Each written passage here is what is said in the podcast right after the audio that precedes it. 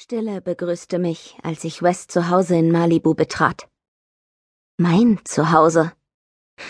Ich weiß nicht, was ich erwartet hatte. Vielleicht hatte ich gehofft, dass das Universum sich plötzlich auftut und mir den Himmel auf Erden, will heißen meinen Mann, sicher und wohlbehalten auf amerikanischen Boden setzt, direkt in unser heimeliges Zuhause.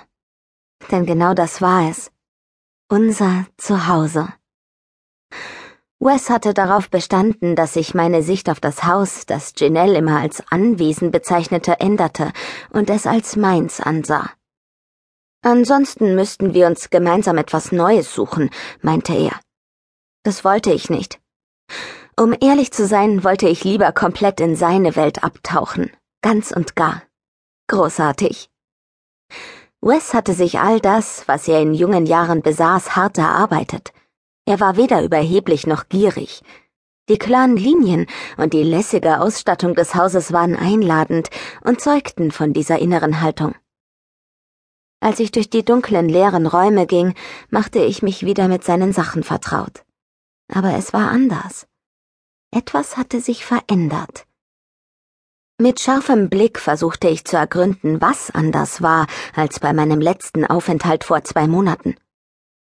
Auf dem Kaminsims stand eine kleine, 30 Zentimeter hohe Figur einer Balletttänzerin, die ein Bein in die Luft streckte. Sie hielt das Bein über ihrem Kopf am Knöchel fest und stand auf der Zehenspitze. Die Figur hatte meiner Mutter gehört. Sie hatte sich immer auf die Zehen gestellt, sich zurückgebeugt und mir genau gezeigt, wie eine Ballerina diese Position einnahm.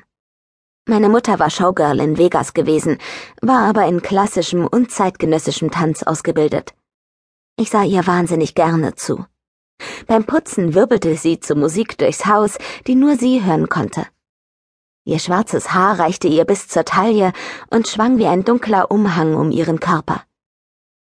Als Fünfjährige hatte ich meine Mutter für die schönste Frau der Welt gehalten und sie mehr geliebt als sonst irgendjemanden. Diese Liebe war fehl am Platz gewesen, aber die Figur war es nicht. Sie hatte einen Ehrenplatz auf dem Kaminsims, und auch wenn ich sie am liebsten heruntergestoßen und zerbrochen hätte, ich ließ sie stehen. Wenn ich sie nicht hätte behalten wollen, hätte ich sie längst gespendet. Manchmal taten Erinnerungen halt weh, selbst die schönsten. Ich sah mich im Wohnzimmer um. Auf einem Beistelltisch stand ein gerahmtes Foto, das ich kannte. Maddie. Es war an dem Tag aufgenommen, bevor sie aufs College kam. Ich war ihr wie ein hilfloser Welpe durch die Uni hinterhergelaufen. Mads jedoch war freudig vor mir hergehopst, hatte meine Hand gehalten und die Arme geschwungen. Wir waren von Hörsaal zu Hörsaal gegangen. Sie hatte mir von all ihren Kursen erzählt und davon, was sie laut Vorlesungsverzeichnis dort lernen würde. Ihre Freude war ansteckend, und ich genoss sie, weil ich bereits damals wusste, dass meine kleine Schwester etwas Tolles aus sich machen würde. Und das hatte sie. Ich war unheimlich stolz auf sie. Sie griff nach den Sternen und ließ sich von nichts aufhalten. In der Küche war eine Fotokollage mit Magneten am Kühlschrank befestigt. Einzelne Fotos, die ich vom Kühlschrank in meinem winzigen Apartment abgenommen hatte, waren hinzugekommen. Maddie, Ginelle, Pops. Und ein paar neue, Fotos, die nicht ich entwickelt hatte. Wes und ich, eines von einem Abendessen und ein Selfie im Bett, auf dem nur unsere Gesichter zu sehen waren. Wes musste sie hinzugefügt haben. Das war ganz am Anfang gewesen. Ich strich mit dem Finger über sein Lächeln.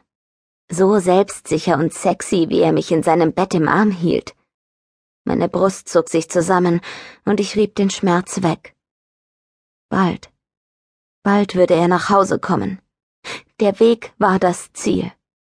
Mehr denn je musste ich auf die Worte vertrauen, die ich als Tattoo am Fuß trug. Als ich ins Schlafzimmer ging, jetzt unser gemeinsames, blieb ich wie angewurzelt stehen.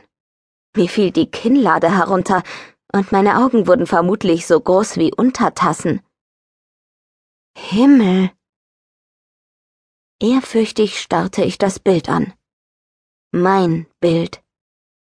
Es war das letzte Porträt, das Alec im Februar auf der Aussichtsplattform der Space Needle in Seattle von mir gemacht hatte. Meine Locken wehten